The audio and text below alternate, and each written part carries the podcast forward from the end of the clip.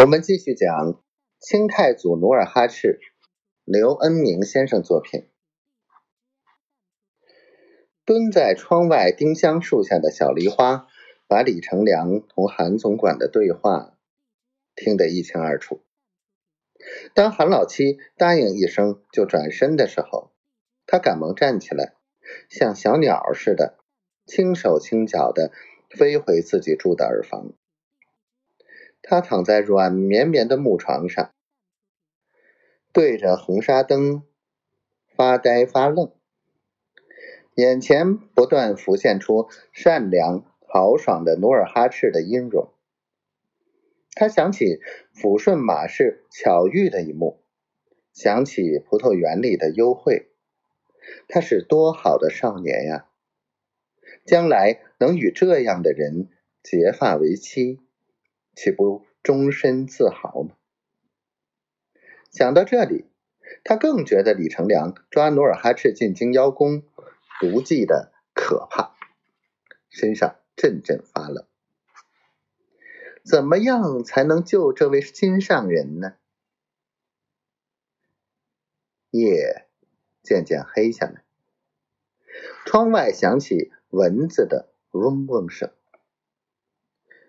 巡夜的梆子声从前院传到后院，高高的院墙把他与努尔哈赤及义父隔开。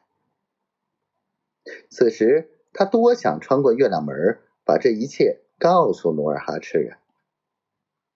可是除韩总管、更夫，谁敢越雷池一步？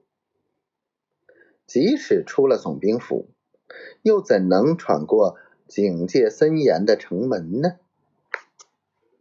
他思来想去，心中暗生一计，便对镜梳妆，巧理云鬓，穿上薄纱舞裙，翩翩若仙的步出耳旁，直奔总兵卧室。此时。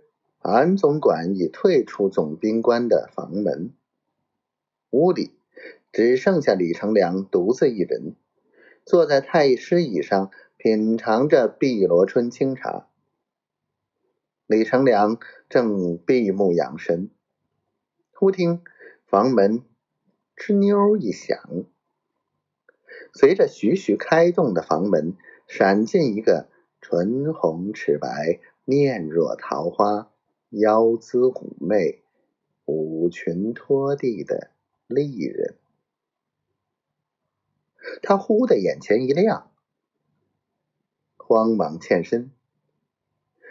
哟，好漂亮的仙女儿！梨花，我没看错，是你吧？大人向来眼尖耳灵，岂能认错下人？天这么晚了，你怎么才想进来？李成梁嗅着梨花身上的香粉，如同猫儿闻到鲜鱼之腥味。他好色的伸出长满兽斑的右手，轻轻的抚摸了一下梨花的脸蛋儿。梨花没有表示反抗。顺从的站在李成梁身边，莞尔一笑：“小人来给大大人解酒来了。”李成梁一时有些神魂颠倒。数日以来，他朝思暮想的不正是如花似玉、美若天仙的妙龄少女来陪伴自己吗？今日难得他娇媚的一笑。更难得，他夜深独自闯进卧室。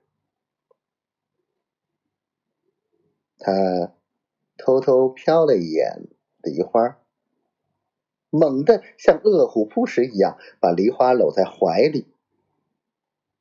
我朝思暮想的正是此时此刻啊！